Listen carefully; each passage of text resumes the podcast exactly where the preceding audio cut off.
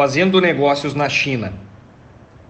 Os quatro grandes países BRICS ainda são um desafio para os empreendedores, pois posicionam-se entre os mais complicados em ranking que avalia a facilidade em se fazer negócios, em uma comparação entre os principais países do mundo. Em ranking elaborado pelo Banco Central, que considera itens como dificuldade para abertura de empresas, burocracia e peso da carga tributária, Brasil, Rússia, China e Índia não estão bem posicionados. Investindo na China. A presença governamental como regulador ou promotor de investimentos é inevitável. Por mais que o país venha se abrindo ao capitalismo e que o setor privado venha ganhando peso na economia, o governo chinês continua a controlar quem pode ou não investir no país, o que demonstra a necessidade de uma boa rede de conexões com os poderes regionais e nacionais, além de parceiros confiáveis que tenham boa reputação local.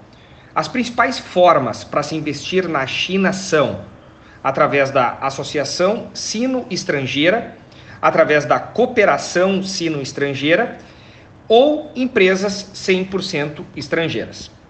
Além de uma possível joint venture, é claro. Vamos lá. Através da Associação Sino Estrangeira. Como o próprio nome sugere, são empresas estabelecidas em conjunto entre estrangeiros e parceiros chineses. A primeira parte geralmente entra com capital, tecnologia, produtos e processos de produção, enquanto a parte local cuida da mão de obra, estrutura física, matérias-primas e fundos monetários. Através da cooperação sino-estrangeira, por serem empresas mistas com contrato simplificado, esse tipo de investimento tem aprovação facilitada e regras mais flexíveis de administração, divisão de lucros, proporção de investimentos, etc. Através de empresas 100% estrangeiras, Apesar de o governo estar cada vez mais aberto e, de certa forma, menos desconfiado, em relação a investimentos exclusivamente estrangeiros, essa é ainda a forma mais complexa de se investir no mercado chinês. No entanto, as formas de administração podem ser escolhidas livremente, desde que se respeite as leis chinesas, e a empresa estrangeira adquire uma maior autonomia para adotar medidas que lhe permitam expansão e padronização de produtos e processos, já que não há uma parte chinesa envolvida. Primeiro passo, precisa-se apresentar um projeto de investimento. Segundo passo, uma apresentação de um estudo de viabilidade econômica criado pela empresa. Esse estudo, em conjunto com o projeto de investimento, deve ser apresentado ao departamento governamental local responsável por sua aprovação. E como terceiro passo, com a ratificação governamental do plano de investimentos e o estudo de viabilidade econômica, deve-se então elaborar o contrato da empresa e o seu estatuto, preferencialmente com o auxílio de consultores jurídicos especializados. O estatuto deve conter os membros da primeira diretoria da empresa. Através de uma joint venture. Bom, aí devido às dificuldades e risco, a maioria das empresas estrangeiras associou-se a empresas chinesas por meio de joint ventures nos anos de 80 e 90, recebendo total apoio do governo chinês. Tal parceria é boa para as multinacionais, que conseguem acesso facilitado ao mercado e a um parceiro local que conhece as leis e atalhos burocráticos do país e já possui conhecimento do mercado. As empresas chinesas, por sua vez, beneficiam-se das novas tecnologias e processos de produção, além da reputação da marca e qualidade dos produtos das empresas estrangeiras a qual elas se associam. Um bom estudo de mercado e da empresa chinesa, negociações bem conduzidas e contratos bem preparados tornam-se cada vez mais importantes para que o sonho do negócio da China, entre aspas, não vire um pesadelo judicial e financeiro. Agora, com relação aos aspectos relacionados aos impostos. O sistema tributário chinês ele é relativamente simples se comparado ao brasileiro e muitas vezes atraente para as empresas estrangeiras. No entanto, é importante frisar que, apesar de muitas vantagens fiscais serem oferecidas por governos das províncias aos investidores estrangeiros, na maioria das vezes elas não passam de promessas, pois tais governantes não possuem autonomia para definir qualquer redução de encargos. Os principais impostos são imposto de renda da pessoa jurídica, a alíquota normal é de 33%, sendo 30% nacional e 3% local. Empreendimentos em áreas remotas e menos desenvolvidos, além de investimentos em setores específicos da economia ou que empreguem alta tecnologia, gozam de redução no imposto de renda por mais tempo após o prazo inicial de cinco anos. As empresas que visam a exportação têm redução de 50% do imposto de renda, desde que perfaça no mínimo 70% no total de suas vendas.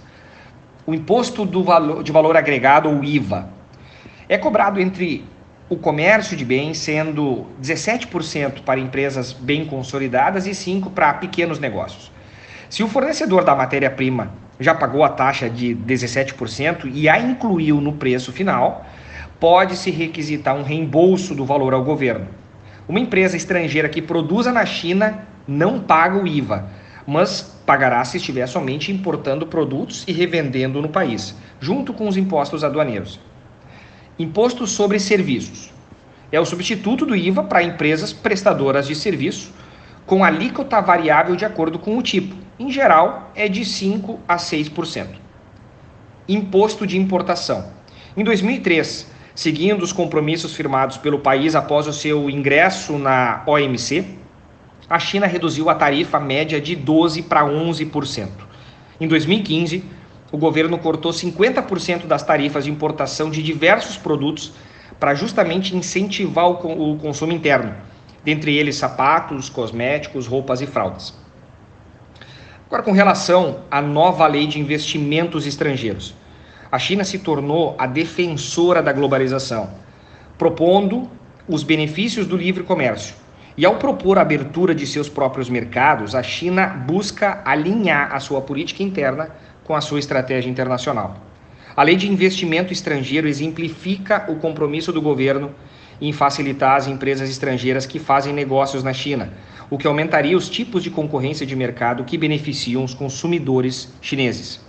A nova legislação pretende dar às empresas estrangeiras acesso mais amplo ao mercado, proteger a sua propriedade intelectual, proibir a transferência forçada de tecnologia e garantir tratamento igualitário para todas as empresas, sejam elas estrangeiras e nacionais. Os principais objetivos da lei são melhorar a abertura, a transparência e a previsibilidade do ambiente de investimento para estrangeiros. Agora, para finalizarmos, 10 principais regras gerenciais para lidar com o boom chinês. Número 1. Um, entenda a diferença entre o que o mercado quer e o que ele demanda. Número 2. Salários e custos serão muito mais altos do que aparenta ser razoável. Número 3. A competência só é boa se usada em prol dos objetivos da empresa. Número 4. Só quem pergunta consegue respostas. 5. Faça acordos com pessoas estáveis e com capacidade de os cumprirem. 6. Não se torne um centro de treinamento temporário. 7. Identifique quem na empresa é indispensável e saiba como segurá-lo. 8. Contrate gerentes que saibam contratar e treinar funcionários. 9. Negócios, entre aspas, ganha-ganha, são relativos na China. E número 10. O seu senso comum pode não ser o mesmo para o chinês.